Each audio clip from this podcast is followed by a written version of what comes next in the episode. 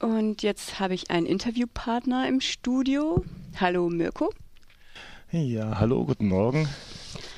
Du wolltest unseren Zuhörerinnen etwas über die Neuregelung der Medika medikamentösen Zwangsbehandlung erzählen. Worum geht es da? Worum geht es? Also hatten wir ja schon ein paar Mal angesprochen hier. Es gab ja verschiedene Urteile, zwei vom Bundesgericht, äh, zwei vom Bundesverfassungsgericht und dann auch vom Bundesgerichtshof dieses Jahr, die die Zwangsbehandlung ähm, für ähm, illegal bzw. für verfassungswidrig bzw. für ohne gesetzliche Grundlage erklärt haben.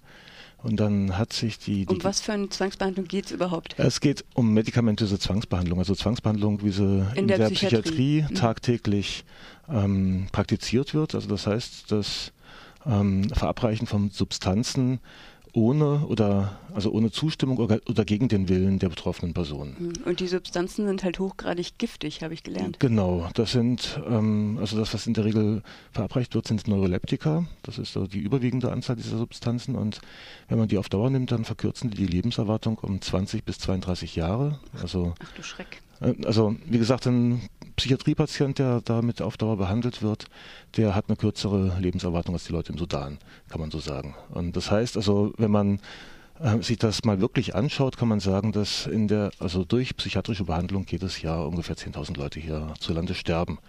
Also das muss man einfach mal so sagen, dass da wirklich Leute getötet werden. Und natürlich muss man oder darf man jetzt den Psychiater nicht unbedingt unterstellen, dass sie das machen, um die Leute zu töten. Aber wenn ich mir anschaue, was da gerade von Teilen dieser Psychiater gefordert wird, also die DGPPN, die Deutsche Gesellschaft für Psychiatrie, Psychologie und Nervenheilkunde, die machen seit dem Bundesgerichtshofurteil im Sommer machen die eine ziemliche Kampagne, dass man jetzt unbedingt und ganz schnell diese Zwangsbehandlung neu regeln muss, also eine Rechtssicherheit für die Behandler wiederherstellen muss. Und dann werden Argumente gebracht von wegen, ja, das wäre ja jetzt schrecklich, dass man die armen Leute nicht mehr behandeln dürfe, wenn sie doch behandlungsbedürftig wären. Und das eben im Falle der sogenannten äh, Einsichtsunfähigkeit oder Einwilligungsunfähigkeit. Also sprich, wenn dir gesagt wird, du bist krank und du glaubst das nicht, ähm, dann kann der Psychiater sagen, ja, du bist doch krank, aber krankheitsuneinsichtig, deshalb darf ich dich jetzt behandeln, weil du eben der Behandlung nicht zustimmst, bist du einwilligungsunfähig und deshalb behandle ich dich dann trotzdem. Also ähm, das geht eigentlich auch nur in der Psychiatrie. Normalerweise ist eine Behandlung ohne Zustimmung des Patienten eigentlich Körperverletzung. Und das Bundesverfassungsgericht hat ja auch letztes Jahr ganz deutlich gesagt, dass ähm, gerade mit solchen Drogen, also mit hochgradig persönlichkeitsverändernden Substanzen, ähm, dass das irgendwie so dermaßen in die Menschenrechte eingreift, dass man das eigentlich nicht machen kann.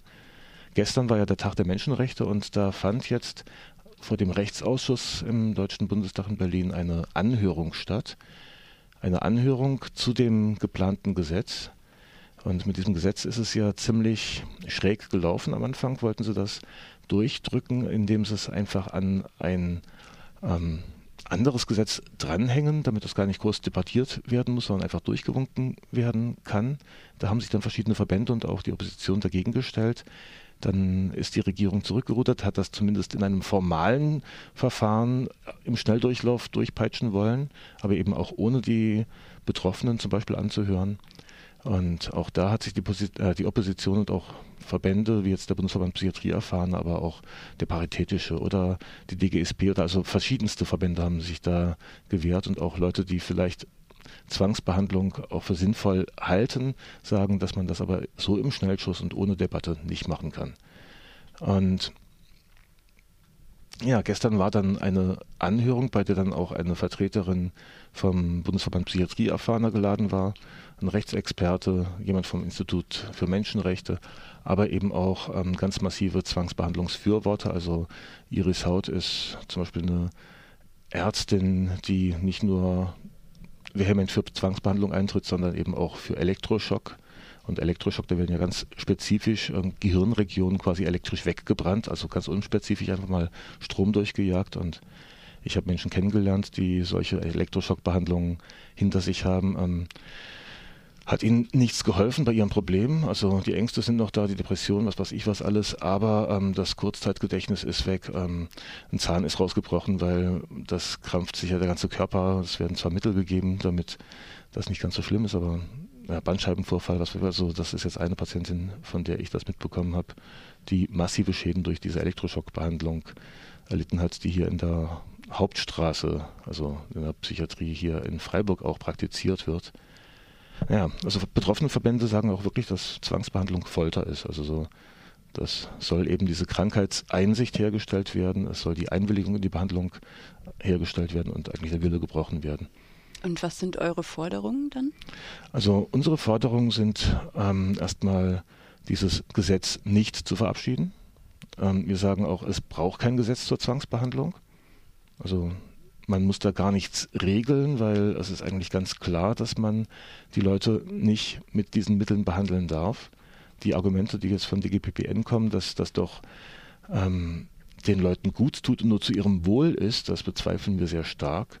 Also dieser Nutzen, der da angeblich stattfinden soll, der ist niemals nachgewiesen worden, der wird immer nur behauptet. Ja, ich meine, Blick auf die Uhr, ihr habt gleich die, genau, Nachrichten. Gleich die Nachrichten. Und das ist ein sehr komplexes Thema, deshalb möchte ich einfach alle Menschen einladen, die sich darüber informieren möchten oder sich mit dieser Thematik überhaupt auseinandersetzen wollen. Dienstags ab 16 Uhr gibt es in der Glümerstraße 2 in in Freiburg in der Viere, die geht von der Talstraße ab, da ist die antipsychiatrische Anlaufstelle zu erreichen. Also das sind die Räume vom linken Zentrum und da können wir eben diese Räume nutzen von 16 bis 18.30 Uhr. Und ja, gibt Kaffee, Kekse kann man selber mitbringen. Mhm. Oder wer Tee Fragen oder hat. wer Fragen hat, das wird dann auch Material dabei sein, Literatur kann man reinschauen oder eben sich auch austauschen oder wer auch Ideen hat, wie man eben die Menschenrechte auch in der Psychiatrie durchsetzen kann, ist da herzlich willkommen. Ja, dann vielen Dank, Mirko, für diesen Beitrag. Ja, gerne. Und bis bald.